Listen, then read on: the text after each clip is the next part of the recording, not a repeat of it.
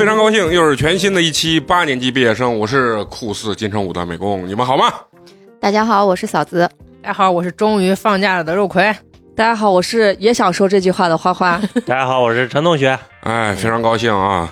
今天特别高兴的一件事是什么呢？就是说西安摘星了啊，嗯，而且咱们还放五一了。虽然五一也不能出事啊，但是呢，就是心情会很愉快，可以休息几天。嗯，嫂子明天休息吗？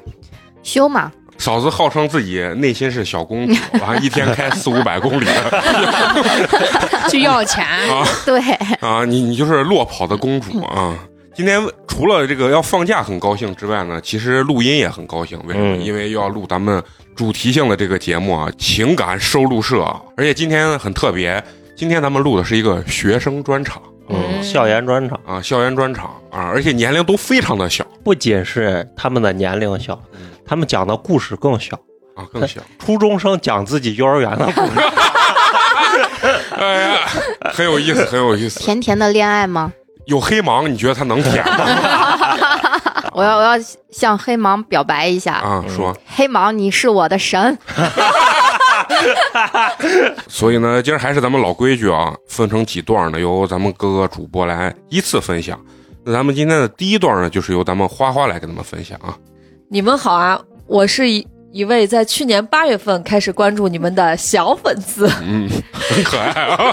有一种就是学校校园广播的感觉。嗯，现在在上海上初一，我想和你们说的是，在我幼儿园和小学时期与一些男同学发生的故事。非常厉害啊！嗯 嗯然后括号还备注一下，和感情无关，就想找一个人倾诉一下。不看完也没关系，因为我真的不重要，你很重要，嗯每一个粉丝对我们都非常重要。嗯对对，不知道从哪里开始说起啊，就是在上学的第一天，那是我三岁（括号托班儿），哎 呀，记得好清楚啊！在我的床铺旁边睡的是两个男生，在他们上床前要脱裤子。想到了面包，对，我也想到了面包。我刚才一看三岁托班，我就想嗯完了，面包现在正在惨遭这个经历。嗯在脱裤子的时候，在我右边的男生小双开始抠肚脐，我左边的男生小顾也和我一起看。这这是我和男生第一次交流，特别可爱的过程。在大班毕业游的时候，那时候我和小顾的关系很好，在大巴上，并且在家长的注视下，我亲了他一口，他也亲了回来，我的初吻就献给了他。嗯，当时小顾的妈妈还开玩笑的说：“定了吧，定了吧。”这是亲嘴吗？这就对我也是这样。这有啥？？小孩亲嘴吗？我小时候也亲脸颊吧？对对对，也跟女生有有过这样子的。但我觉得有可能是这亲嘴，很有没有一点问题，因为小孩跟父母嗯。就是亲亲嘴啊什么，他们可能不觉得这个有什么啊。什么问题我。我小时候没有，我就是没有。亲额头、脸颊这种。嗯，嗯，哦，我跟女生也是这样。而且小朋友亲一下不会觉得很奇怪。小朋友肯定不会觉得有什么。上小学的时候，我和小顾、小双还是一个班，好像是在一二年级上课的时候，一个坐在离我不远的斜前方的男生看了我一眼，被一个女生看见了，他在下课就和一个班上的大嘴巴说了，然后我以后在学校里的时间就没有安稳过。这一二年级就这么是非了？你的学生，你的学生是不是也就是是这样？不是呀、一二年级我也觉得还一二挺幼稚的吧？是啊傻不拉几，啥都不知道。人家现在成熟的多早，人家我三岁就刷抖音呢。啥？我三年级都大队长了，大队长跟这没关系。我三年能当大队长，就是已啊经心智已经成熟了。那你那个时候就追着男生啃吗？也没有。不是我不会，就是说嗯女生这个早熟什么的是有可能的。对，因为他在一般的大队长都是五六年级的孩子，哦哦对对对但是我小时候三年级确实像个傻子。男男生和女生还是有区别的对，一开始还好，只是偶尔我一个人在走廊的时候，一些班上的同学就会在旁边起哄：“你男朋友呢？怎么没和你一起啊？”然后一笑而散。我从小性格就很好，一般不会和其他人起争执，也很好说话，所以也就一个人默默地走过。再后来，我们班主任无意中看到了这一幕，也不知道他是怎么想的，就特意把我和小东安排坐同桌。小东就是那个看他的男生，我其实不愿意，但是还是默默接受了。从那以后，我们班的同学更加肆无忌惮，在课间经常全班一起起哄，小顾和小庄也跟着一起，我也只能忍着。那个时候我才三年级，很难接受，但不想和班主任再提这件事。到了四年级，我已经开始每天有点不想去学校了。我和小东一起解释了不知道多少遍，但总会被一句话驳回：解释就是掩饰，掩饰就是事实。嗯，这句话我们小时候也听说过过，对对，在一次上英语课的时候，我突然发现，在前桌的椅背上有一张贴纸，不知道是什么时候有的，我就把它撕了下来。突然发现，在贴纸背后写了几个字，具体内容我已经不记得了，但是写的一定是和我和小东的话。我直接趴在桌子上哭了出来。小东举手对老师说我哭了，老师就冲了过来，问是怎么回事儿。我不记得太多细节，只记得在我哭的有点模糊的时候，那个大嘴巴女生在喊：“不是我写的。”在五年级第一学期，不记得因为什么事儿和那个大嘴巴女生吵了起来。我当时已经有点想打死她的冲动。我是校跆拳道的三年元老，三年级就三年元老 可可啊，但是还是靠自己最后的理性克制住了。第二学期因为疫情原因就很快乐的过去了。在返校之后，虽然偶尔还会被起哄，但是还在我的承受范围内。就这样，我的整个小学生涯就这样过去了，吵吵闹闹的过去了。也是因为这件事，导致我现在对男生在近距离接触的时候出现了问题，导致我现在对男生在近距离接触的时候都会感到非常不适，甚至我的性取向都出现了问题。到高中的时期才会确定，但是我现在已经出现了问题。他的意思是呃这件事情到高中可能才会定下来嗯，但是他觉得他现在已经有问题，他可能意识当中就是性取向，一般是到高中就是那个青春期的时嗯。候才会确定。他现在已经提前就能确定。对，也看过一些什么不太科学的那些分析的 调查问卷呀、嗯。小说之类的。对对对，嗯，嗯，然后在回忆这些事的时候，整个人都在抖，有可能是应激后创伤，也只是猜测，并且我在平时生活中也出现了抑郁症以及焦虑症的症状。现在的心理老师也建议我去医院检查。在这件事的过程中，我妈妈一直告诉我不要在意就可以了，但是我真的做不到。嗯，完了吗对？他其实写的很平常，很普，没有什么太大的波折，嗯但是最后的这这一段话，确实感觉这件事情对他的影影响很大很大。就说明他们老师有问题了吗？就，为啥让他俩做对呀，为什么非要让他们俩坐同桌呢？像花？花一样八卦吧，就放不是不是在一块儿，，我对对我给你揣揣测一下这个老师的心理啊，就是他可可能是一个跟学生关系不是那么亲近的老师，他可能想用的方法是，如果你们两个有什么，我专门让你俩坐一块儿，就是咱俩不好意思这有点距离才能产生美，让你俩坐一起，互相讨厌对方，以毒攻毒，有有可能会有这样的想法。三年级了吧就要以毒攻要毒了。要不然的话，老师是不可能让两个真的就是，如果他觉得这两个娃真的有啥情况，他不可能是为了撮合他俩让他俩坐一起吧？嗯，那倒对着嘞，但是说明他的方式方法很有问题。对对对对对，但但是我我想给咱们这投稿的这个小朋友说，呃，通过你写的这个东西啊，在我们看来其实没有什什么太严重的问题，因为到我们这个年龄也会被人这样子开玩笑嗯，啊。有吗？有啊有有有啊，太多了，嗯，太多你我说的是你有吗？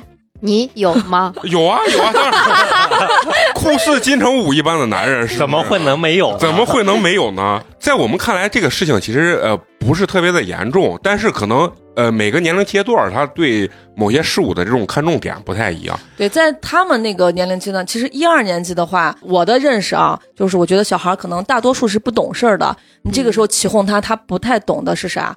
但是到四年级再往后，小孩因为现在小孩很早熟，到四年级往后，他确实女生就会到那种。呃，青春期对青春期，然后嗯心里很懵懂、很悸动，所以你这个时候在疯频繁的去起哄，然后让他感觉到心里不舒服的话，确实多多少少会影响一点他的情绪。嗯，而且现在我有个特别严重的问题，为什么现在这种抑郁、焦虑这么多？嗯，我们有个同事那天说了，他们班一个学生直接把我吓倒了。就是，也就是，呃，老师跟家长交流，说了一些孩子在学校的表现，然后可能说了他哪些问题，他爸他妈可能回去就言辞比较犀利的去批评了他。嗯他给他奶说：“你给我买一瓶百草枯。要自杀，哦，这你看就是孩子，反正好像，嗯，就是小时候受到了挫折教育还是太少了，嗯，嗯对，对没有经历过什么挫折。也也不能完全这么说，我觉得就每每一代人有每一代人的痛苦啊，也不能信息过多嘛，他们这个年龄对他们嗯情商情商不够消化这些东西。嗯，对，我就觉得是这个心智还不足以消化这么多东西，信息太爆炸了。网上很多东西就是非常他只能接受，他不能筛选和判断。就是非常老皮的人，才会写那种对无无病呻吟的很多东西，你知道吧？然后，但是很小，你一二年级的学生就在看，可能咱现在都理解不了。我觉得我现在有些东西，我都觉得我像个傻子一样，根本理解不了。你说让一二年级去分析这些东西，包括就是合理的去筛选一些信息的话，我觉得就是很难。所以呢，他们在遇到事情的时候，可能会想法比较多，是不是就容易变得这种所谓的这种抑郁啊？就或者是他感觉他已经历尽沧桑了，对，对，但实际上他真的啥都不是没。有嗯，咱们听听这个小朋友说的，说我搁我的感觉，我觉得还是家长和老师的引导不够。就有点不作为。，对，就是家长就是说，哎，你这不是个事儿。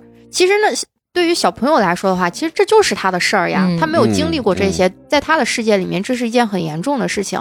你要好好的开导他、引导他，嗯而不是一句话啊，这无所谓，这不是个事儿，你不要想不开这种话来带过。对其实这都是没用的。嗯对这是家长会犯的一个通病，对就是他是站在我的位置，嗯对，而不是站在那个孩子的位置。对对对你现在就是应该把你的姿态放下，你去站在他那个角度，把你想象成一个那个年龄的人。当你面对这些问题的时候，是呀你的反应是什么？你的心理是什么？这小朋友后来他不是在上海吗？嗯疫情之后他又投了一篇稿，但是跟情感没啥关系，嗯咱今天就不读了。嗯他就讲他疫情当中在家居家上课的这些烦恼吧，讲他父亲是一个医务工作者，所以说平常可能工作比较忙可能。也特别忙哦，家里也两个孩子，所以可能就是不是那么精心的会去照顾到他的这种心理层面的东西。嗯对，听听这觉得挺害怕，咱要自己生娃养娃。其反正就是我我面对的学生吧，我觉得就是虽然我也我也经常在说你要站在学生的孩子的那个角度去思考问题，但是因为你毕竟是个成年人，你跟他们的成长经历嗯不是完全一致的，嗯所以你不能百分之百的试着去理解他们，因为现在的家长也很忙也很累，你不能说是真正真正的做到我。非常的关注他，嗯我对他非常的了解，这其实对家长来说也很困难。而且你一个成年人，你我觉得你很难去感受小朋友的那种痛苦，就是你会觉得这根本就没有啥。但咱可以就是想回想自己在那个年纪有没有遇到过类似的事情。像我，我就觉得我遇到过比他这严重多得多的事情。我会觉得我我第一我不会跟爸妈说，我也没有跟任何人倾诉，嗯因为就这个事儿我就过去了。就是唯一的解决方法就是好好学习。对，就我刚刚就想说，我就想说，嗯就是你现在的这个阶段。当然不是说像什么高中啥为了高考，嗯就是完全投入学习，但是你这会儿也还是一个，该也还是一个学生都该中的身份，考了嘛？对，嗯你就你就多去学习。这些人，反正那会儿我当时被男女生一块儿欺负呀啥的，因为我不早早就当大队长，比较早熟，跟老师关系都很好。你当就是官了多少人敢欺负你，是啊，就是你就是因为那那没有任何关系的。对我想说，这个女生，我觉得有也许你可能是就是外形条件比较好，就是人不会无缘无故去攻击一个没有存在感的人的。对嫉妒使人是的面目全，非。就他们也许是嗯嫉妒你哪一方面，你如果不管是否是真的，你也许这么想就会心里舒服一点。哦，他们觉得自己不如我，所以他们这样子对我，那我就不要去在乎他们，我把我的学习写学好，然后就是转移注意力对如果我真的有什么，我可以试着跟家人倾诉一下，不管有没有用吧，反正就说一说。嗯就是这些事儿是等你你现在初一嘛，再过个一两年，现在以后再想起来，真的啥也不是。但是所有的事情，你现在咱现在遇到这些事情，等你过一两年，你回想，其实也啥也不是。你看啊，他说他听了咱们这个节目嘛，是吧？是去年听的嘛？你都听了一年了，这么多期节目，对吧？他们对美工叔叔的这个羞辱，美工依然还能健在到这个位置上。我唯一能跟你说的就是学习一下我这种啊阿 Q 的精神，对吧？我呢，对于他们羞辱我的时候的真实想法就是，他们就是嫉妒我啊，嗯对嫉妒使他们这些人面目全非对，啊，很可笑。对，很可笑，说的没错啊啊！有一些人啊也不发表 哎呀，啊啊，然后就是也也就肉葵捧你，三个人谁说话？啊，对，就这个意思。其实心态有的时候就是稍微还是要把注意力转移，或者说给自己找一些理由吧，或者说是一些条件，就是说假设性的条件，然后把这个东西自己调理过去。我觉得最终还是得自己调理。其实这个小姑娘说她这个故事的时候，我我就想到了之前投稿的那个。呃，情感经历的那个女女生的听众，对她父母不是就是是上一有点重男轻女对嘛？上一对期就其实你好像看着这两个故事没有啥关系，但是我觉得有一点像。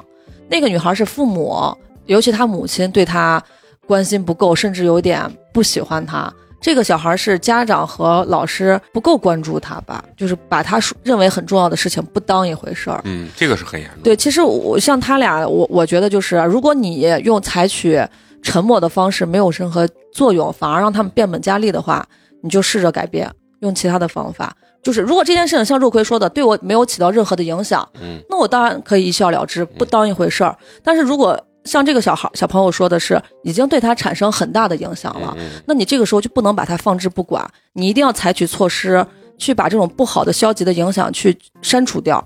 就是自救。对，就嗯从你的生活把这些影响删除掉，你才能慢慢的走向正面，走向积极。不然的话，就是我们说话可轻松了，你要坚强，啊，你要怎么怎么样，这是放屁呢。嗯，你只能自己片儿汤话。对你只能自己想办法去，呃，让自己用另外一种方式去化解它。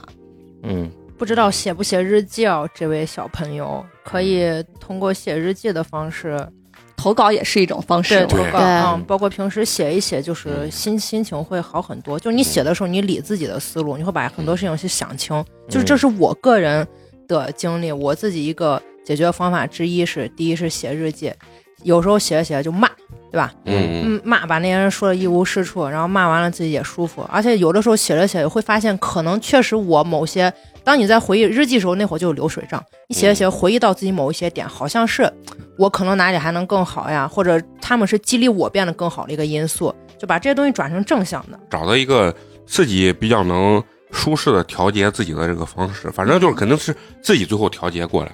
但是如果你就说像，比如说现在小孩特别严重的什么校园霸凌啊这种东西，我觉得还是得有有有外力去插手，嗯对吧？对因为那个东西真不是原来的家长说为啥只欺负你不欺负别人，那真是没理由。就有那手贱的呃，那真是没理由，对吧？啊，所以说这个还是要看自己分析。就如果只是真的是自我心理上的这个东西，我觉得你找到一个最舒适的方式去调节自己，嗯，包括肉葵刚说的什么写日记啊啥。对虽然我没写过啊，因为呃我不会写字。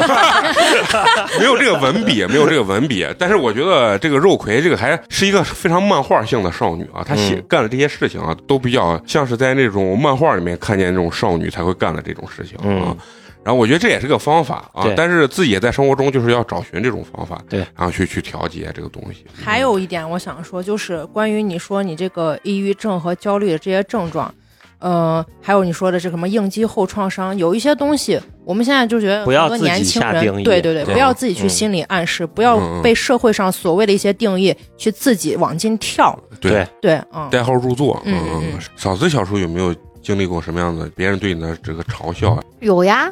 有也有，我说实话，我觉得每个人的小时候肯定或多或少都有这样子的经历吧。嗯在我的印象中，记忆犹新的一次就是，呃反正说起来现在也特别搞笑，就是嗯也是三年级的时候，三年级的时候就是跟班里面的小朋友一起就玩那种数星星的游戏，嗯就是什么。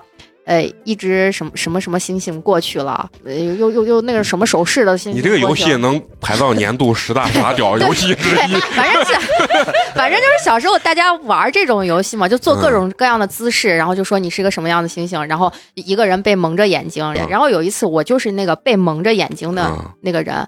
但是我们班有一个小朋友，就是做了一件让我来说，就是现在我还记忆可深刻，就对我做了一件特别过分的事情，嗯。就是他是一个脱掉我裤子的星星啊啊，就当众就脱我裤子了。课间十分钟，大家玩这个游戏的时候，别人都是，比如说男生还是女生？有男生有女生，但是脱我裤子的是一个女生，啊，但是还好里面穿着秋裤着呢，啊但是只他脱的是外裤，但是就那一下子，你的心态是受不了的，就很丢人，很丢人呀。小时候被人脱掉，当众脱掉裤子是一件非常非常丢人的事情。你说脱裤子，对不起，我我想到了，昨天我在地铁里有个哥们儿，小便池尿尿，他把裤子全都脱下来了。完了以后他雪白雪白，又胖又白，然后我就看着他，然后我都不小心尿偏了，然后滋到我裤子上。后面然后一时间分不清到底谁更好笑。对对对 啊！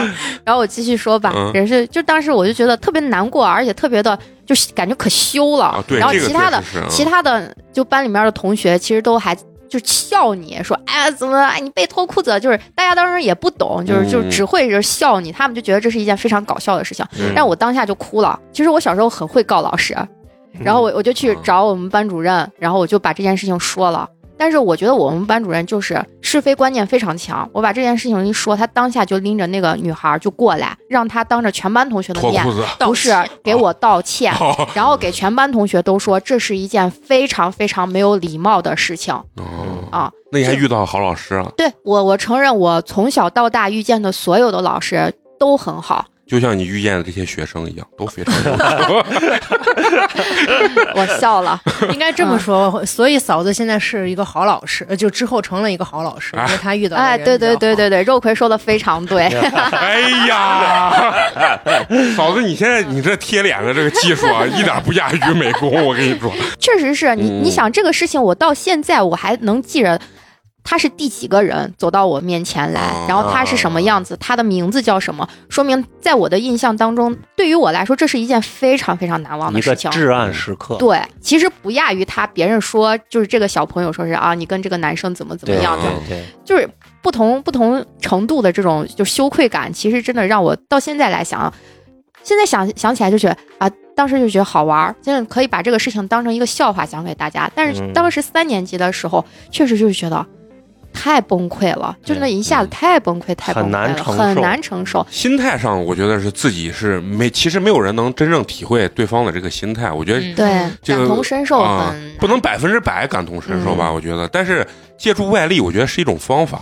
如果当时老师让你跟这个小东做同桌，你不愿意，你可以提出来，你要嗯勇敢的说不，把嗯自己内心不愿意的想法要说出来呀，不要现在应现在的孩子应该很会说不，对，还但是嗯还确实有那种就是对不愿意说的的。嗯。我我小时候就不太敢，我觉得我小时候也不敢。硬憋到拉裤嗯子，都不敢说上厕所。但是现在我就觉得，就是不要让自己太难过，所以该说的话自己一定要说得出来，不要嗯想别人怎么怎么样。我刚嗯脑补了一个画面，就是就是小东，然后过了两年个子一窜，然后长得特别帅，打篮球直接逆袭，然后后来那些女生们心里面就更加羡慕这个女孩。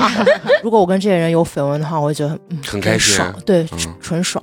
纯爽，纯爽？你确实是个小说少女啊，漫画少女。对，好，那咱们接下来呢，就是第二篇是吧？嗯第二篇呢是由咱们陈同学来给咱们分享啊。那咱们就开始第二篇啊。第二篇这个投稿呢，是之前投过的一个朋友投的，哦他的上一期应该是第一百一十一期的那期节目。嗯嗯上回那个咱们念完他的故事之后，他等于留了个扣儿，他说事情正在发展。哦，对对对想起来对，想起来了吧？嗯咱们当时还说他之后要继续给咱们投稿啊。嗯嗯第二篇投稿就来了，但是呢，他说对不起，这次写的是另外一件事儿。啊啊，又留个扣又留记上了扣儿。对，因为已经开学，学业紧张，所以写的有些仓促，不足之处呢多见谅。文中的信件和聊天记录均无删减。我们就喜欢听这未删减版的嗯故事。这件故事的时间线大致和上一篇《青春有悔》重合，嗯里面的故事会和它有关联。这篇文章的主人公就称作璇儿吧。嗯，在这篇故事里，将上一篇文中的他称作林。嗯，一个大前提啊。嗯好，故事正式开始了。第一节，从严格意义上说，雪儿是我的第一个同桌，因为和林当同桌只有一个下午，还是我厚着脸坐在他旁边的。开学第二天，我和雪儿就成了同桌。那时候班主任按名次分组，我是我们组的三号，而雪儿是我们组的一号。哦，璇儿的成绩在班里名列前茅，长得虽然说不上是闭月羞花，却也算是好看的那一类。嗯，闭月羞花这个词，感觉像形容咱们这个年纪的女性。呃，而我那个时候因为喜欢上了林，所以对璇儿并没有什么感觉，嗯只是觉得嗯长得还行，仅此而已。嗯因为我是那种闲时比较爱唱歌的人，所以一下课我就在自己的位置上唱，就是他非常喜欢新裤子，哦哦，上一次有印象吗那你这个跟我一样，虽然我五音不全，但是我也没事儿也喜欢唱两句。雪儿也不离开座位，而是静静的听着我唱。我那个时候天天唱新裤子，什么生命因你而火热，嗯嗯弹着吉他的少年，那是每天必唱的曲目。有一段时间，我突然又迷上了唐朝，老成啊，老嗯成，确实冷陶乐队。确实有点老成，因为调很高，我唱的也是很难听。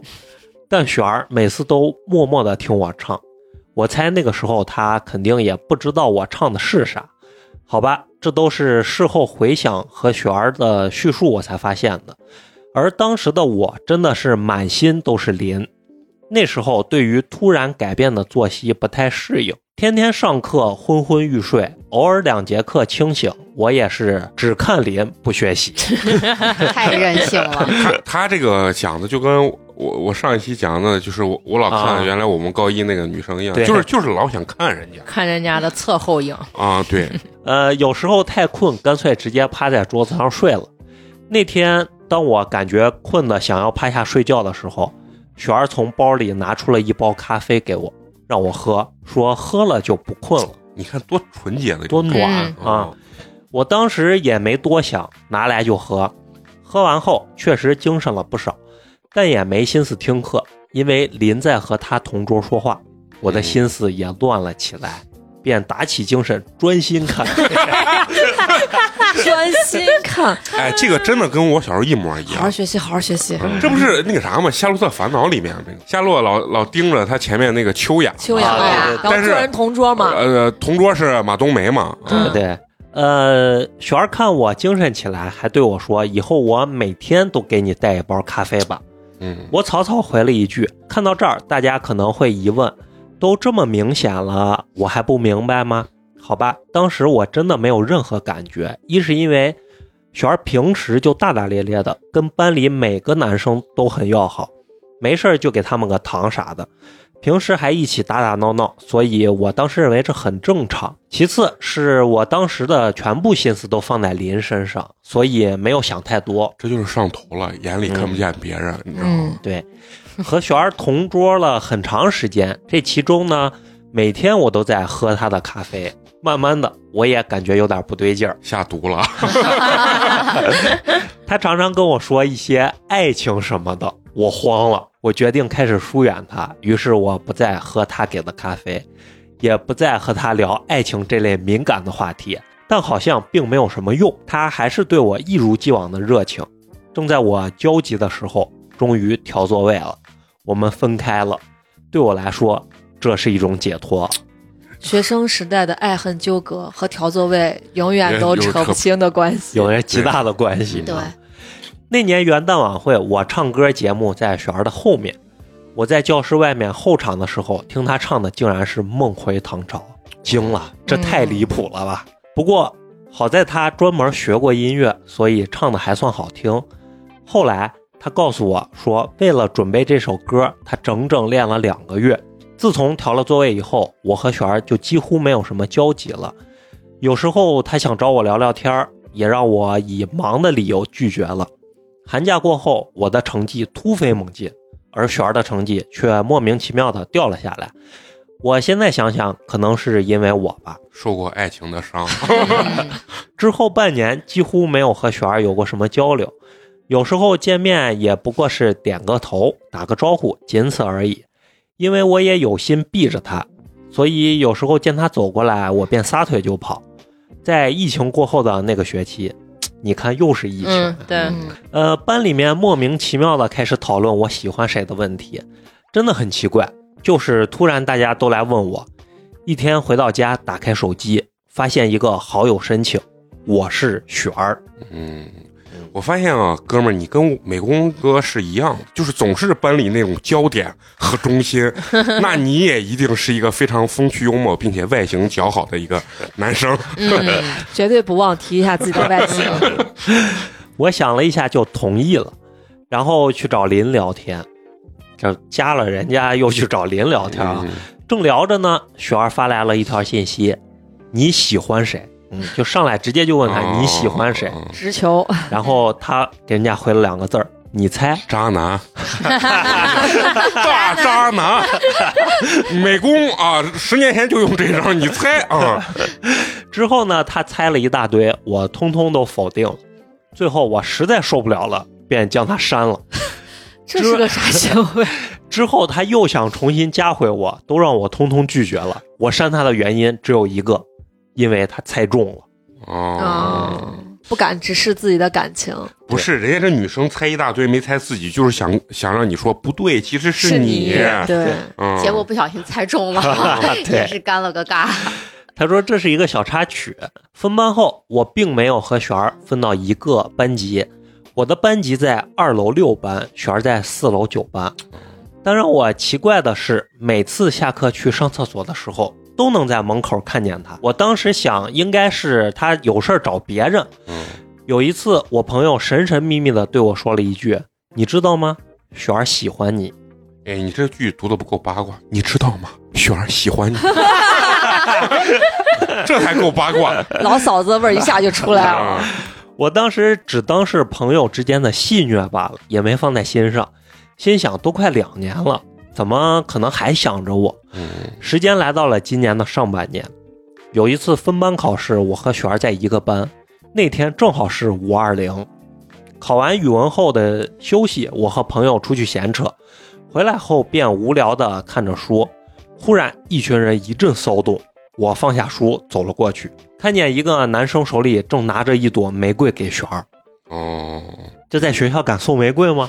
所以这年轻人嘛，现在呃也不是不可以，哦高高中就可以是吧一两朵一小束不会被人发现呀。你要拿一大捧那，你肯定是这都骚动了呀不是，这都骚动了呀！啊这这在楼道都骚动了。那他可能会被班主任叫去谈话吧。不正班呀主。嗯，班主任说你哪来的钱？啊 大家都期待着看着璇儿。这个时候，我和璇儿眼神莫名的接触上了，一瞬间我心虚了，一种莫名其妙的心虚。这种感觉像和雨一起下来的雪一样，一降落就瞬间消失。这种心虚也随着我的逃跑而消失，真奇怪啊！我暗自心想。后来的故事走向，我也没问别人，我刻意让自己认为璇儿接受了。嗯感觉他也不知道啊。嗯，时间来到了六一美工的生日，那天下课，我和朋友们出去玩，回来的时候莫名发现一个棒棒糖在我的桌子上面，包装上还有一个爱心。我当时想应该是同学给的，因为我那天牙疼，便顺手就给了身边的一个人。盛夏来临，期末考试完后的两天回学校领成绩。那天空气中都洋溢着喜悦的气氛，大家都在一起开心打闹，因为马上就要放假了。领完成绩后，我正准备走，我朋友突然走过来，塞给了我一封信，说了一句“璇儿给的”，就走了。我当时心里忐忑至极，隐隐约约感觉这里面是什么东西，但我却不敢打开。我像拿着偷来的钻石一般，迅速的跑回了家。回到家，拿凉水冲了冲脸，冷静了一下，才慢慢的打开了那封信。哦，这又留了一个扣儿，下面是他信的内容啊。嗯，就是我觉得上学期间，你觉得这种三角恋这种关系多吗？就是你爱他，他爱他的就，就是喜欢好感，肯定不是爱多呀，当然多了。其实，在学校里很容易发生的一个情况就是，某一个人比较突出，然后好几个人喜欢他。其实这种情况挺多的，我觉得。而且同桌这种产生感情太容易了，这就是是就是特别容易。对嗯，对，那那你你们之前像你们女生有没有这种比较复杂的感情关系？有吗？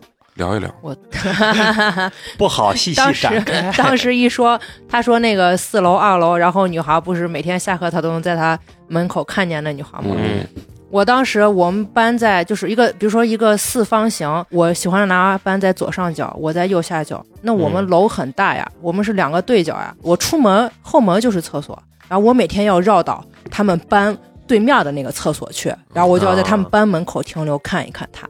哦，是你你看人家呃，对，啊，跟你说我是主动的那个，确实感觉到你 从你的故事里面感受到你的主动是非常猛烈的那种。我干过一个特别扯的事情。原来上高中的时候，我们班有个男孩喜欢我，就大家都知道，嗯但是我我是跟他关系还很好，我们一群人关系都很好，是朋友。我很明确的告诉过大家，我也告诉过他，我跟他不可能。嗯然后后来有一回是上大学了，他叫我们好几个朋友一起去看张震岳的演唱会嘛，歌友会。嗯。我当时干一件特别扯的事情，在演张震岳唱某一首歌的时候，我给另外一个男生打电话说听他在唱这首歌，啊当着他的面儿，啊，这我感觉就原来小的时候没有觉得自己这个行为怎么样，嗯。但后来慢慢长大就觉得自己这个行为真的太伤人了。但但是我跟你说啥，有一种是啥啊？就是你已经说的很明确了，但是他还死缠烂打，这个东西该给砸还是要给砸的，嗯要不然这玩意儿听不懂嗯，啊。你你得明确说出来，他就才能。你明确说出来，人家也觉得时间可以改变很多东西。对，有些人觉得嗯女生是在欲擒故纵，她只是不好意思，会有男生这样想。还有他就是单纯的喜欢，就是想对你好，也有这种，啊也有这种。对我那会儿就是嘛，啊 我是从呃就迂回战术，跟他的朋友先站立 建立战友关系，然后打入他们内部圈子，然后后来周呢奎，你也是一点脸都不要。对我依然没有兴趣，但我们就出去玩然后呃，有一次就其实时间玩的久了，可能人家就觉得也习惯了，就知道我喜欢他，但是也我也没有过多的嘛，我就是对对他就是别大家朋友之间都是这样。嗯，然后有一次我们去唱 KTV 唱歌的时候，然后男娃也在，我们都在。然后过了一会儿，他就说他一个同学被打了，然后就要走。后来第二天我就见那个他们口中被打的男娃，我说你昨天没事吧？然后咋咋咋，他说是啥？我说谁谁说你那谁说你哦昨天被打？他说这你都信？那他肯定是想走呀咋？我当下 这我整。我对啊，我当时多受伤呀！嗯你想那会儿人家那样对我，当时就很受伤，我就直接把他拉黑了，然后在楼道里碰见，然后就就很明显的瞪一眼，你知道吧？嗯然后你头一扭 不理，最后就是现在想想那个动作很傻，嗯对对对对，贼傻。然后再站在楼道里，就他过来过去，然后可能人家自己觉得做我过分，我就是假装跟别人说话，其实我就能感觉到他过来过去想跟我说话，嗯我就是不理他。然后最后过了两天，人家给我发信息道歉，然后你屁颠儿屁颠。结果是我俩好了，你知道吧？啊就是他发现没有我不太行，对对对，然后我俩心里空落了。落的。啊最后这这个我才懂，这个其实也是一种欲擒故纵。我把这招就烙深深的烙在自己的脑子里，这招管用，你知道吗？不是，但是但是我觉得这女女生追男生和男生追女生，我觉得是不一样的。我都成那了，我天天去那么遥远的啊厕所，就为了跟他说一句话。他你俩性别一换，我觉得这事儿成不了。也也不好说。嗯，我就女生追确实简单一点。哎，咱可以猜一下嘛，后面肉葵该分享他写的这封信了嘛，对吧？嗯你们猜一下，最后他俩到底成还是没成？看过后面故事都不要说话。嗯你没看过吧？我没看，你觉得成了没？没有。我觉得成了，因为这是女生给男生写的，男生不太能扛得住女生的那种，就是那种温柔的攻势吧。但是女生在这方面绝对要比男生决绝。就是如果他俩性别换一下，是男生，我觉得男生没戏。我我是这么想的。我也觉得可能脑洞大开，就是他可能一开始就觉得我试着接受一下这样，但是接触一段时间之后，觉得还是不够爱，我内心还是零，然后嗯所以 就跟手璇儿分开了，嗯还没有真正开始就分开了。我我看到这封信的反应，我觉得可能是这女孩要跟他说清楚，咱俩以后毫无瓜葛。还没表白就放弃，不太合适。那么接下来就让我们展开这封信的内容。对接的非常好，非常自然。啊我开始了啊，嗯，写的并不少，最后一次打扰你，希望你能看完。没人告诉我没结果的事不能做，第一次见你的时候也没想过未来能这样发展。一开始觉得你又憨又可爱，被戳了也不会还手。如果当初更有勇气，一定抓手不放。哦，被话话说中的感觉，这种想清楚，他还是有最后一丝内心抱有的那种呃侥幸期啊，叫期望啊嗯，。对，后来分班有个主任问我去不去六班，我选的九班，是我后悔了，也只能后悔。其实一直挺好奇你喜欢的女生是谁，你也一直没说，你真的没必要不好意思拒绝。我不想给你带来任何困扰，有些事的结果，我们分班时我就知道了，是我突兀了。二五二零那天，我收到玫瑰的时候，在想你会不会什么也没收到，后悔没给你准备。后面的六一给的糖是我经过深思熟虑的结果，你不收就不收吧。期末考前夕给他们写祝福的时候也给你写了，因为不该给你，所以没给。我单纯是闲的，实话实说，没有一次是偶遇，我都是我想刻意为之的结果。就是肉葵嘛，对，就是我啊，我不想打扰你，你也确实什么都不知道，甚至你身边的男生都知道的比你多，就是的。故事的发展总是充满意外，我总以为慢慢来是一种诚意，但是真的有人能藏住三年的喜欢吗？我不能，所以我也不相信有人能。也许只有成为遗憾，才能让人念念不忘吧。我承认你对我很重要，这是我第一次干没结果的事，也是最后一次。我这不仅是给你的交代，更是对我自己三年的交代。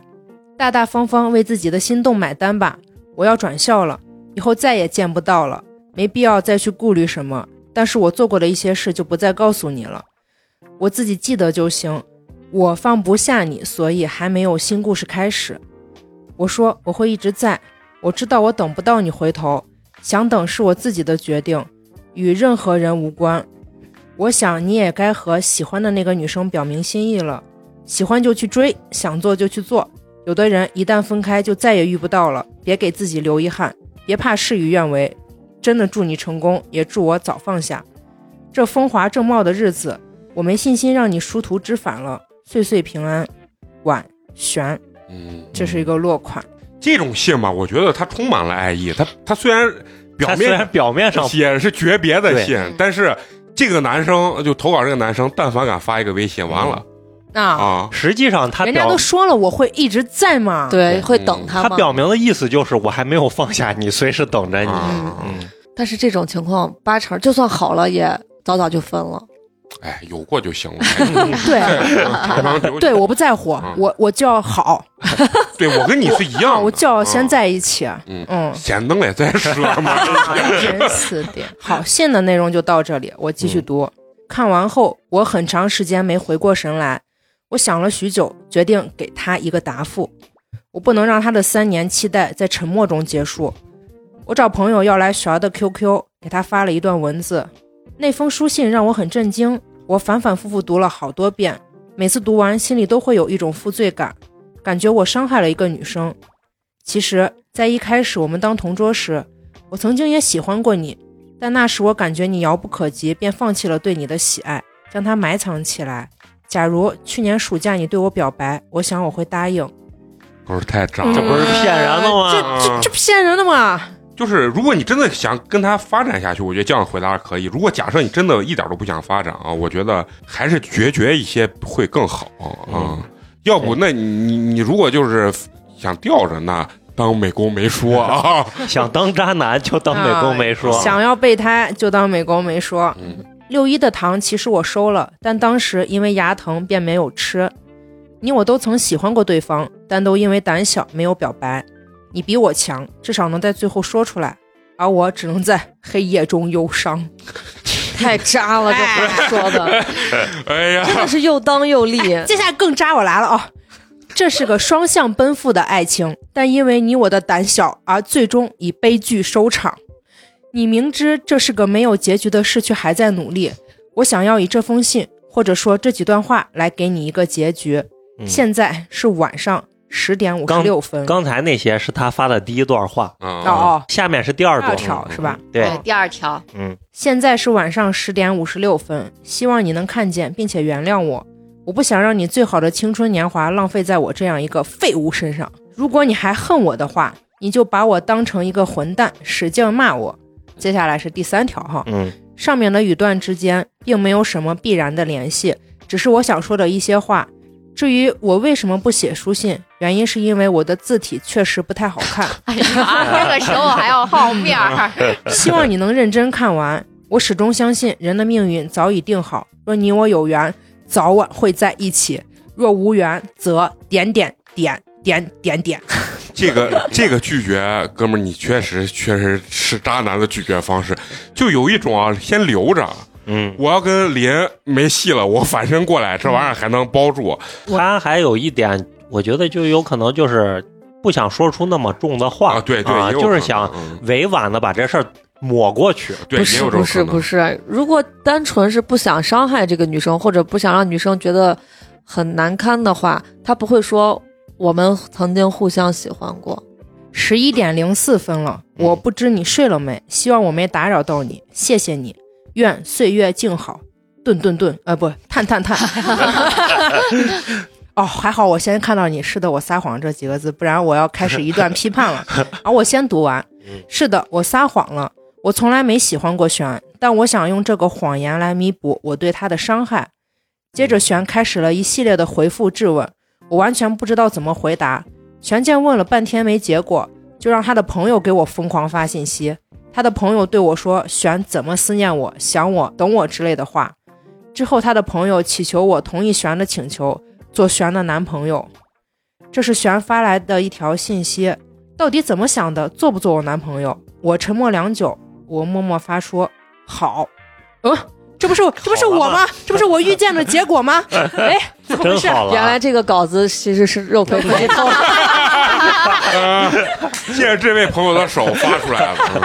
嗯嫂子看到这儿说麻了吧，整个人啊，哎，整个人都不好了。来，我为什么会同意呢？为什么？我现在想想，就是被感动了，上头了。夜晚确实容易迷乱，我心乱如麻，我便对他说：“我先睡了。”在床上，我思来想去，越想越不对劲。我为什么会同意他呢？我不喜欢他呀，好感也只能勉强说有一点。为什么？我喜欢的是林啊！我迷茫了。我给林发了信息，向他说明了故事经过。他回复我：“跟着自己的心走。”看到林的文字，我想明白了，我只喜欢林，所以 选。对不起，这不就是我说的吗？哎呀，让肉葵猜中了，哎呀，绝了！哎呀，最终在第二天的中午，我提出来分手，我说明好了原好好因。好了，不到二十四个小时，连十二个小时都没有。睡一觉的功夫真的是，哎，哎呀，我说明了原因，向他说明了我喜欢林的事实。这不足一天的恋情就这样结束了。最后的一条信息是他发的：“咖啡少喝点，对身体不好。”我再也忍不住了，哭了出来。我想笑。我得告诉你，喝咖啡对身体好着呢。哎呀，不要为不要为了感伤而感伤。不重要，不重要，不重要。哎，人家听到咱这样念的时候，他会很生气的。这明明是我很感伤的事情，你们几个人在那笑什么笑？你们能不能感同身受？哎，哎，我将音乐声放到最大，用它来掩盖住自己的哭声，放的是“生命因你而美好”。歌词呢，就是那些刻骨铭心的恋情总带给我伤害，等等等。歌声、哭声混在一起，这段恋情以这样的结局结束了。对不起，璇儿，我伤害了你。最后还有一小段注注注释的注啊，对对嗯，P.S. 另外，关于林的后续正在写，因为学业太忙了，所以总是写写停停。再加之每天都发生新的故事，想写的也多，所以就先欠着。在此声明，我是绝对不会跳票的。先小小的透露一下，事情还算顺利。嗯。哦？哦，好，我就觉得等着你啊，他有毒药的潜质。啊！嗯。不要辜负这个林了啊！就害怕林辜负他，出来混迟早要还的。但其实他也还好吧，也是他有点迷途知返的感觉。不不不，只是其实也没伤害谁啊。只是学校限制了他的发挥。出来了，我相信你一定青出于毒药而胜于毒药啊，对他把自己的生活感觉真的当小说在过的感觉，很正常啊，这个年龄就是这样的。对，我那阵也是呀，我就觉得我我喜欢女生是漫画少女。其实我现在特别想跟你们聊一个什么问题啊？嗯，就他这个文章里面说到的，就是他拒绝一个人的时候，用这种方式拒绝人，你们觉得这到底是好还是不好不好，不好，啊？我也觉得是不太好。他这样干只有一点，就是让自己舒服，哎，别人都他不不想当坏人。对对，嗯我也觉得是这样子。所以他这个拒绝其实是有点渣的，我觉得。嗯，嗯啊，他就没拒绝，他他给了对方希望。对他以为他是不伤害别人，其实全伤害了。对，我也而且是把两个女生对，都两个女伤害了生都伤害了。而且你看啊，他回复完以后，这这个璇儿呢就跟发疯了一样，不停给他发。因为看到希望了呀，看到曙光了呀！我前面付出那么多，终于我的梦想要实现了。因为璇儿的那篇也很明显嘛，就是告诉你我还等着你。嗯嗯，但是最终让肉葵猜中了百分之百。真是啊，看来你的心心情和这个高中生还是一模一样的啊。嗯都哎都是毕竟曾经干过嘛都是我曾不像我高中时就谈这种三角恋，乱七八糟这些东西啊。其实我想说他哦，就是嗯他其实跟他之前读读投过的那个稿里面有点像，抖抖抖。就是其实他是在女生中间周旋那个人，他身边总有不对同的总有女生嗯对嗯。但是其实你每一次如果隔一段时间，在你成长过程中，你不断的循环发生同样类似的事情，这代表你没有成长，你要反思一下你自己。哎，还是不爱学习，爱学习的人就不会这样这一点我不同意肉葵，我觉得花花这点我也不同意，这些事情啊，就不要成长。男人至死是少年，我跟你说，你很难成长。你到了再大的年龄，你发现只有这种事情才能刺激到你的我兴奋点。我我话没说完嘛，不是，嗯我刚刚本来想这么跟他说，但我又想想自己，我确实就在不断的干同样的事情，所以我也确实没啥脸说你哦，不好意思。虽然我们可能在读你文章的时候连美工都不禁说出你渣，但是不要紧，美工很欣赏你啊，你很厉害啊！我觉得这样子是一个很有趣的人生啊，我嗯我觉得是不错的啊。嗯，而且这个谈恋爱不影响学习，我以前也没有谈啥恋爱，依然学习不好，对吧？可我觉得跟着没啥他对有些人是正还正向对还会起到正向的作。嗯用。不像他这种恋爱不会起到正向，纠缠到好几个女对生之间的这种事他情也没有好几个啊啊，就两俩个。我估计还有别的女娃，对你是不是觉得不重要没说？对我也是这么认为啊，以我们对你的了解，很精彩，很期待你的后续啊。而且很奇怪，在学学生时期，往往像这样的男生，他身边一定是不断的，反而是有一些很正派的男生，身边真的是孑然一身，啥都没有。你没看那天我在群里发的那个一个六十多岁的一个大爷给一个三十岁的女的表白，人家说你你比我爸都大 啊，我爸才五十多岁，你都六十多，那男多自信。那说难道有人喜欢你，你不应该高兴吗？就是你看人家这份自信，连连我都不敢这么说，但是人家就能如此自信的说出这种话，对吧？嗯。我觉得活到你这样坚持下去，你的人生一定很精彩，好不好？希望咱们能录到八十岁，希望你一你的故事能把我们送走。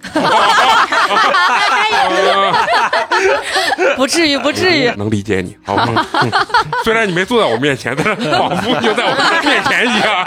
哎呀，没俩已经对着空气。说话了。心有灵犀啊！行，那接下来就是咱们下一篇的这个文章啊，是由美工自己给大家分享。嗯，下一篇是黑芒的呀，，我的神的，画风立刻就不一样了。呃，上一篇那个朋友，你是我的神，好不好？啊，黑芒，你是我崇拜的人，因为你的高度我企及不到啊。好，下一篇是咱们很牛逼的这个黑芒的啊，他这篇是有题目的，题目叫做《培培遇到的那些人》。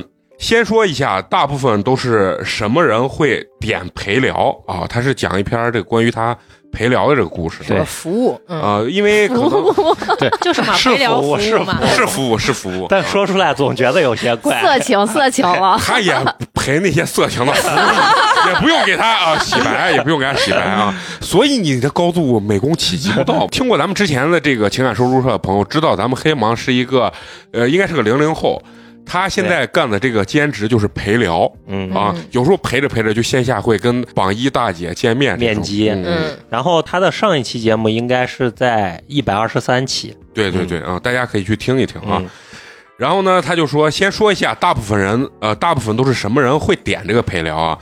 主要年龄在十六到二十五岁左右。啊，这么年轻？很这年轻我我们已经都过了，我才我反倒觉得年龄大确实也不会找这种服务，人家直接去找花钱的那啥，就线下了。对啊，更深层对次的对对年纪直接轻的下了。找这些，嗯。嗯，经常续单的大部分是大学生和工作的人，他们的年纪呢又是二十左右的，因为大学生呢和他们这个年纪的有一定的这个社交。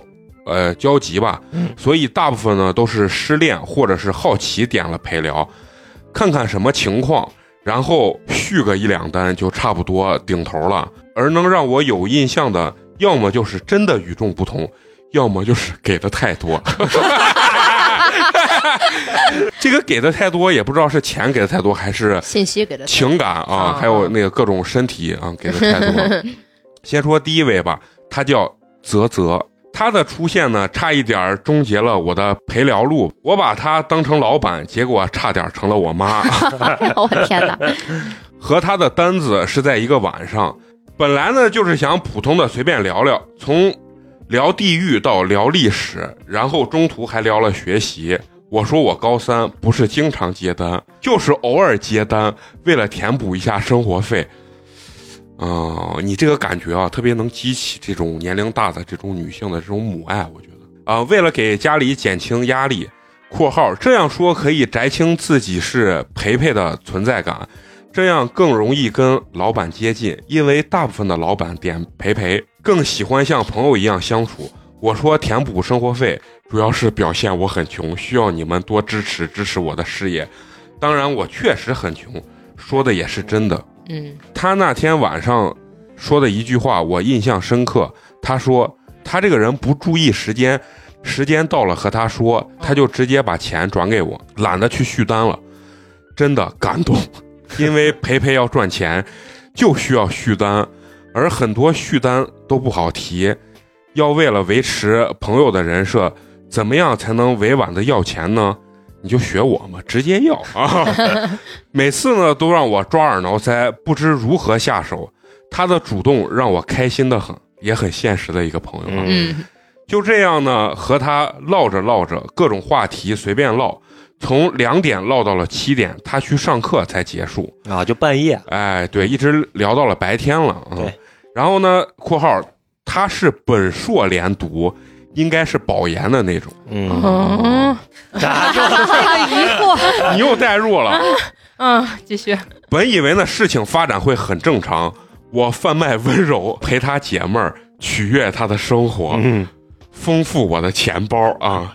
结果呢，他第二天和我郑重的说，他觉得高中生应该好好学习，真的看不惯我这样不好好学习，也觉得我的家庭更需要我好好念书。然后他给我买了高考复习资料，所有学科的高考卷子和复习资料书，还有文具。我接单，我上课，我怎么就赚了学习资料了？我自己学校发的卷子一张没写，怎么又多了两袋子卷子？现在的我还是懵的，虽然很懵，但是他说的好有道理。哎呀，你这个逻辑好奇怪啊，黑王！但是我很喜欢啊、我感觉我要是呃，我感觉我是要好好学习。然后他开启了下单给我讲课，下单开着视频教我写数学。哎，这是反向的家教，就是我给你钱，我要给你上课。对，那你赚了，神，真的神你神你赚了，偶像，真的我很崇拜你，真的。这女娃就感觉是本来可能是想发泄一点情绪，然后第二天突然反应过来，不行，你得好好学习。这个姑娘多多少少有点强迫症。对对对，嗯，肉葵，这是不是你啊？肉葵说：“我才不会花钱。”对我才不会花钱，除了钱，剩下的肉葵说跟我一毛一样。是的是的嗯，接着来啊，我的好朋友们都惊呆了，我们也惊呆了，直呼我操，黑芒你内卷。我只能弱弱的说，我真的在接单，不过他讲课好有道理。听得比上课好啊！不知道是不是我的职业素养，在接单的时候上课格外认真，也不只是研究生真的厉害。对了，他高考数学一百四十三分，那确实挺牛的啊！和他的拉扯之中，他让我背英语，我各种的推脱砍 砍价，砍价，最后我妥协了，每天上上课，然后随便唠唠。本以为会是多了个妈，结果妈妈变成小妹子。你看这又是啥意思？啊！我一直以为他读研究生，二十五岁左右，大我七八岁。结果某一天得知他只大我两岁，这是差距吗？这就是你那确实差距吗？挺厉害的。啊这就是差距吗？一个少年班的吧？嗯，我靠，虽然大两岁也是大呀，但是在我长期和姐姐阿姨对线的黑盲眼中，大两岁不就是比我小吗？瞬间的局势反转，这位老师不讲课时随便调戏欺负，嗯，这就是反推老师的快乐吗。哎呀，听起来 确实有点快乐呃，真的好色情。啊真的有点快乐啊！我都替你快乐呀！兄弟们真的太一言难尽了。讲课时呢唯唯诺诺，下课时各种假嗓姐姐。宝贝虽然很油，但是我不在意。有一说一，她是北方姑娘，确实好看，个子又高，身材又好。目前就是在和题兑现的过程中，黑芒若是没投稿了，估计就是被题困住。和题对战吧。兑现兑现啊一样现嗯嗯，好了，接下来呢，说说第二位吧。第二位呢叫芊芊，虽然她长相普通，也没有啥特别的话题，但是她和我认识真的好久了。她呢是一个政府宣传部门的山东妹子，一个没有谈过恋爱、二十三岁的大姑娘。怎么二十三岁你就叫人大姑娘？你嗯，那人家可以叫，人家可以叫。对。嗯心智呢，在我眼里觉得就是小孩儿，和他连麦呢比较好的事儿就是好哄，不粘人。或许呢是他太过于对我好了，所以我会留着他的社交。毕竟呢，每次接单累了，或者 emo 了，或者是开心了，总是要有人陪着说说话，分享那种快乐，不然心里不好受。他就这样存在着，和他的话也是有些暧昧在里面的吧。嗯，他跟谁不暧昧？嗯，估计说暧昧的话都说习惯了。对对对，嗯，经常撩着嘛。你看人家说，嗯但是他应该真的没当真，我也没当真。他有一次呢，在我过年那段时间没理他，他非常的生气，为我生气。我想或许就是我留着他的原因吧，毕竟呢，我好像很吃这一套啊，因为我觉得有人为我而产生喜怒哀乐，我都能有那种存在感和被别人在意的感觉。嗯，你这个也挺坏的、啊，就感觉把人家情绪玩弄于股掌之间。吊着人家。嗯嗯还有呢，就是他喝酒会和我说一些奇奇怪怪的话，比如和我道歉，说之前他好像把他的标准按照我身上来。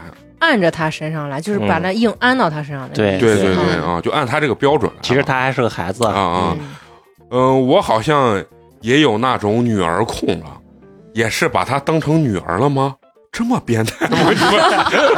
你们应该没有吧？除了安慰他的时候，我感觉自己有点像父亲。不过真的，关心是相互的，不论是被人关心，或者是关心一个人，只要关心是真的，那种喜悦也是真的。我想爱也一样吧。你最后这个升华，话说的倒是没错，但是你这个故事好像不是很实用。对对对，道理没问题，就是突然有点突然。不是，我说芒哥，你看看我的汗，你让嫂子看看我的汗流成啥了？给你点纸，给你点纸。紧张了，紧张了。不是，我觉得芒哥下回投稿啊，写完之后把自己的稿读一下。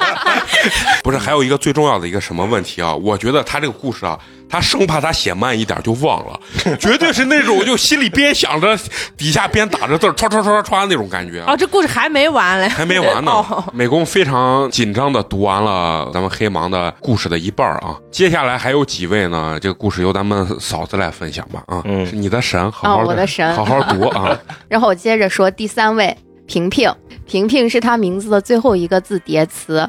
我备注人一般都是别人名字最后一个字（括号），因为接单微信点转账可以看见别人名字最后一个字，啊，对，然后这个名字加叠词，大概率是别人小名，然后可以激发老板好奇心，然后就有话题好开始。他呢，为什么写他？他是接单人群里的一个大部分代表吧，因为这个人群人太多了。他为什么是代表？只是他和我聊天的时候从床上掉下去，手摔断了，印象深刻。哎呀，哎呀，服了服了，两只手包起来，憨的一批。你咋能嘲笑人家呢？嗯，他有抑郁症，现在二十多岁的人有心理方面的问题挺多的，我也有，不知道是不是社会问题。那个泽泽也是有情感双向综合症，还接过高中抑郁症的姑娘的单，因为被校园暴力和一些不好说的问题。嗯，因为这些，我投稿的这三位都有可能会听到这期节目，他们都听过我之前的那期，他们的评价都出奇的一致，觉得我的话语里有无奈，不像美工，除了我顶就没了。感谢那个黑芒分享我们的节目啊，回归正题，他呀是一个小学老师，正常的生活，正常的灵魂，经历了不同的事，促成了不同的性格，让心理医生定义为生病，他们自己都觉得自己有病。而我一直非常和他们强调，在这我还我还要说什么心理疾病，那只是你经历的事不同，性格不同，是正常规律，是生活导致的性格，怎么就是病了？他们一点都不奇怪，就是普普通通的女孩子，长得也很漂亮，性格也很善良，只是被一堆事不关己、高高挂起的人闲着没事 diss 导致的。嗯，我和他们一样，正常人，没病。他也喜欢画画，关键是他画的是人体艺术，哎，不穿衣服的那种。他呀也在努力生活，目前应该是准备考个更好的教师资格证，当初中老师。虽然没有嫂子的大学老师厉害，哎呦，你不要这样子说。你看他能教出美工这样的学生才叫厉害呢，你知道吗？但是他也很努力了。我希望他可以考试顺利。和我一样考试顺利，你顺利吗？他光负责顶了。然后接下来说第四位是玲玲，一个三十二岁的姐姐，但是因为从小的家庭压力，很少的社交，导致她的社交水平太烂。点我之后问了我超多的情感问题，让我印象深刻。她和上一个专场姐姐很像，只不过上一个姐姐她在压力中走了一条不错的路。而玲玲只不过是服从了那样的家庭，像是无根浮萍在游荡，每天都是积压。不过大龄剩女的压力真的好像是那代女性的压力。那代女性，我一听，气死了，还没你大呢是吧？还没我大呢。没办法，咱们跟人家已经有好几个代沟了。对嗯，哎呀，我接触的女女生太多，大部分都是把我当垃圾桶。吐槽和倾诉，所以我也更能觉得女生的不易。他也在我的号召之下听了八年级毕业生，虽然第一次听的还是我的那一期，但他就是觉得我的生活好精彩，他羡慕的日子。或许这就是他看不见深处的表现。我并没有觉得他不好，他也是经常让我分析他和男人的聊天记录，让我教他怎么处理男人之间的撩拨。让我当让我充当起了狗头军师，跟美工的角色真的是一模一样。负责搞气氛，哎，而我尽职尽责，他万分感激。只是一个无从说起的善念，总是让人不安。或许是他自小的原因，他不相信世界有善良温暖。他问我，我对他这么好是为了什么？我也不知道为了什么。他说他没钱，也没什么能力，不知道我图他什么，我也不知道，以致离开都没有回答他这个问题。我有疑问，他跟人家这么聊这么多，是不是还是人家付了钱了，他才跟人家聊这么多？不一定，他不说有的后啊来对，有的朋友呀直接加微信之类的。嗯，或许是为了他能放心，又或者是心底真的藏着什么坏心思。我说我图的只不过是比钱更重要的东西，或许那个东西对你来说并不重要。第二天，他非常正式的和我说，想冷静，觉得我可怕，想自己一个人静静。我也知道成年人静静不就是意味着远离，我也没说什么，只是愿他心想事成。为啥突然觉得你可怕呢？觉得他说他想要图的比钱更重要的东西吗？图他的人，那我觉得没钱重要呀，说的太对了，只是总是想起我在帮他分析情感问题的时候，他正式的和我说，把我当朋友，当成十五年闺蜜的那种朋友关系。言语的力量果然是不可测的，言语无用，随手可弃；言语有力，伤人可比寒冬。或许是我的付出和我的不快乐是成正比的。他哎他能接触到的女孩太多了。啊付出的越多，他越不快乐。还有一位丫丫，这位不是别人名字的叠词，因为他和我是同行。哦，啊，一位星星之火陪聊圈儿，其实是一个黑暗的圈子，以利会友。而我进入陪聊圈子里边的前辈传输的都是一些很现实的言言论，劝人冷漠。说的最多的话就是你不圈钱，也会有其他人去圈。你做好人好事，那你的父母呢？你不想给你未来的孩子好的生活吗？这好像想的有点长远了真是对啊！不是啊，人家人家那些前辈说不定都聊到六十岁还在那陪聊呢，人家可不就靠这吃饭的吗？那黑芒是兼职嘛，人家有其他人是全职嘛，对吧？那我也想不通，谁会点一个六十岁的大爷？可能不知道，人家不说嘛，不说嘛嗯，说自己我这是吧生意出但但是声音听不出来吗人？家有技巧，人家肯定是有技巧的啊！你要全职干这，多少还是有点技巧。嗯，害怕，真的是害怕。神说对了，这个圈子很黑暗，反正很容易感染人。如果假设陪陪圈是个传销，那我应该就是进入这个圈子的小白，最先被感染，然后当上了导师，教的这个徒弟丫丫。哎，打断，你看他这个标点符号是不是有美工？是是是你别告诉我这标点符号也用对了，对不对？她是个大二的学生，也是个好看的空乘小姐姐，脸瘦腰瘦腿白，身材很好的一个姑娘。能进这个圈子也是抱着赚钱的心态来的，只不过她在生活中好像被爱伤过。我呢，教的就是一些毒药老哥说过的阉割 PUA。你俩还互动上了，哎呀，哎呀，一种损人利己的 PUA，不过大致相同，教的也有搭讪技巧。不过我是教咋聊天儿，咋撩男人女人，咋扩展话题，建立人设，怎么接近老板，怎么套续单。不过也有孤立老板，想老板坏的点，保证自己不会对老板动心。就是反啊 PUA 的东西。对对对，嗯这还真是得学一点，要不然真的上头呢。嗯，对经常聊的话，肯定容易上头嘛。嗯这些乱七八糟的都教，就是教怎么去在网络上的具体操作步骤。毕竟 PUA 是气，用气者坏便是凶器，用气者善便是护身器。这咋还一套一套的？说你呃语言文字不好吧？你这呃小词儿真的是用小词儿用的，一一一套一套的，对不对？说你说你你好吧，你这标点符号没一个对的。心情快乐的人或许会无聊，但不缺朋友；经历不好的人，虽然他不觉得无聊多难过，他们更缺陪伴或者是关心。还有就是，我没有接过结婚或者有孩子的母亲单，嗯，我想这应该就是结婚和没结婚的一点区别吧。嫂子，你的神，你快做你的神的 第一第一单，好不好？我黑芒，你就是嫂子的欧豪，我，你是我的神，嫂子的短发为你而流。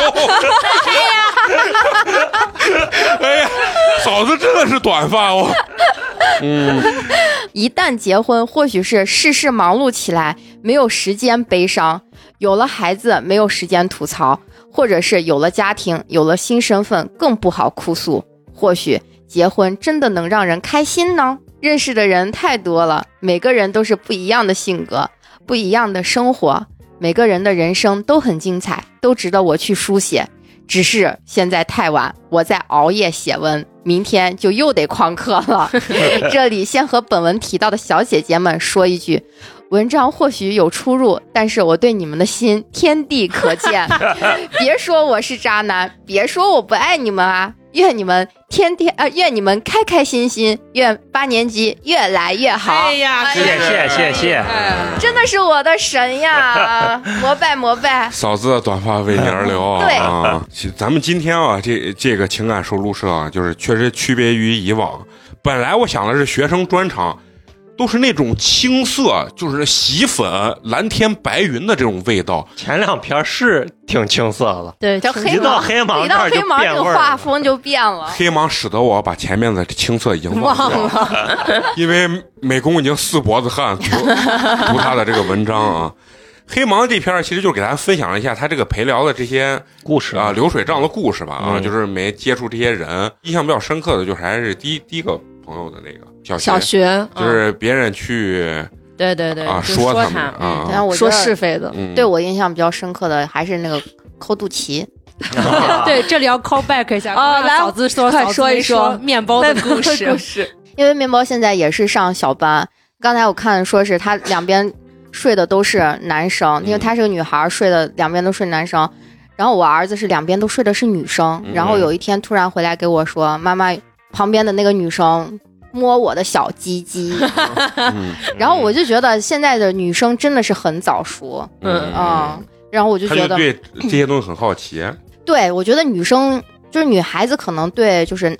呃，性别启蒙会比男孩早很多，嗯嗯而且有这种性别意识。而且女孩，我觉得现在的女孩就是会有意无意的去故意欺负男生。嗯，啊，嗯。然后就会有这样子的行为，然后我就会教我儿子，就说你的穿衣服的就胸呀，然后小鸡鸡呀、屁股呀，就是任何人是不能摸的。然后我那天正教他的时候，然后他告诉我说，左边的女生摸他的小鸡鸡，右边的女生，然后趁他睡觉的时候会亲他，偷偷的亲他，嗯，就是这样子的行为。还是嘴巴，对，还是亲的嘴巴。嗯嗯，你现在是教他拒绝吗？我教他告老师。对，等大要找老师。对这个情况一定是要告诉老师的等呀。大一点，他能把他妈恨死。大一点可没了，哎呀，嗯，我怕是对，不管是对男孩也好，或者是对女孩也好，嗯对他们心里产生阴影。对，太小了，你觉得他们真的懂那个吗？我觉得可可可能就是不懂。对，就不懂，啊好奇才会有这样子的行为。对对对嗯，如果真懂了还继续，那就是老色批。就是真的有什么问题啊。不过不过现在确实，我觉得小孩就是呃早熟，这这方面其实还是需要给小孩要信息来源太多，家长根本掌握不了你娃知道了啥，回来突然说一句你压根没有教过，或者互联网还是要分。级呢。对，而且还有一点就是还是要直面很多问题，嗯，就是你像这种不能回避，回避不顶用了，嗯，你回避只是自欺欺人啊。所以就是我觉得作为家长来说，一定要还是要有沟通对对，跟孩子有一定的沟通，就是他年龄再小，还是要有就交流，多交流，就能知道他内心深处想些什么。我跟你说，趁着能交流，赶紧交流。大一点，人家根本就不跟哎，你。是是 是是这样子的，是是这样子的。说真的，今天我听完，我这会儿其实一直没有走出第二个故事，嗯 你知道吧？我这会儿还陷在里面，就让人瞬间感觉回到了那那会儿的时光的感觉。嗯，好，那行，那咱们这期就到这儿啊，给大家带来了一期不太一样的这个情感收录室啊，也很有意思啊。那最后呢，有一个非常重要的环节，就是要感谢一下对我们支持和打赏的这些好朋友。嗯嗯，那么今天第一位好朋友啊，哎呀，这个微信昵称 S O O K I E 也是你念不出来的英文。死根儿啊，拼写是 S O O K I E 啊。嗯，啊、原谅美工的这个博学和多才，是来自咱们北京市朝阳区的这么一位好朋友北京人，儿朝阳群众，为咱们送来了凉皮儿一碗，感谢谢谢谢谢。你看，其实说心里话，北京做电台的非常多，嗯对吧？对，然后人家作为一个北京人，还能喜欢咱们的电西安的台，电台，就充分说明了美工是有自己独特的魅力的。啊。哎呀，这个互动，哎呀，嫂子这个阴阳怪气真的是服了啊！然后人给咱的留言是大学呢在西安外国语。哦外国语大学念的，外院啊。一定是美女，所以呢偶然呢听到了庄台那期节目，就觉得非常的亲切，嗯。也很真诚，然后就一直听到了现在。希望你们可以一直播下去。谢谢谢谢，听的也不短了。嗯。我也爱你啊！哎呀，感谢你的支持啊！美工在这里给你 设一个小段儿，啊是一个 同仁堂啊，对啊，反正就是对你的这个支持也是表特示别特别爱。由衷的感谢。好，谢谢你，S O K I E，感谢你的支持。好，没想到陕西话还能压上去。好了，好，好，好，哎，咱们这下一位的好朋友，哎呀，是咱们今天投稿这位啊，是咱们黑芒同学，哎嗯，嫂子的嫂子的神嫂子的神，嫂子的短发为你而流哦 啊！他为咱们送来了凉皮儿一碗，感谢谢谢谢谢谢。黑芒同学，我是真佩服你。这个打赏留言也感觉写了首诗啊，嗯我给大家来念一念哈。新年换旧年，新投稿，新凉皮儿，新人换旧人，新故事，新豆哏儿。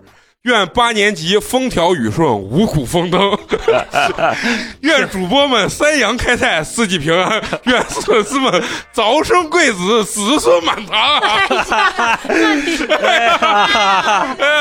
我是黑芒的那个不一样的我，不一样的人间烟火，陪伴你们凉皮儿里边能不能抽点钱？下次蘑菇姐来的时候，给她配上一瓶酒，两颗糖，酒解愁，糖解苦。谢蘑菇姐对我的关心，哈哈哈爱心，好，谢谢谢谢啊！没想到你的这个留言写成一首贯口啊，嗯，确实可以。好，那最后还是要依然感谢一下一直能坚持收听咱们节目的朋友。我们的节目呢会在每周三固定更新。如果呢你想和我们有更多的交流的话，可以关注我们的这个微信公众号“八年级毕业生”，八呢是数字八，进我们的微信群，包括呢给我们投稿。然后呢，在你听的过程中呢，也可以给我们留言，呃，点点点赞点赞、分享嗯。如果你不留言不点赞的话，美工会拿小本本记着你啊。嗯，然后呢，嫂子呢会给扎个小人儿，阴阳怪阴阳怪气 对着你，一顿骂，一顿阴阳怪气，你知道？你说害不害怕？所以大家听完以后一定要点赞留言，嗯，好吧一？键三连。啊，一键三连。嗯行，那咱们这期就到这儿，下期咱们接着聊，拜拜。拜拜拜拜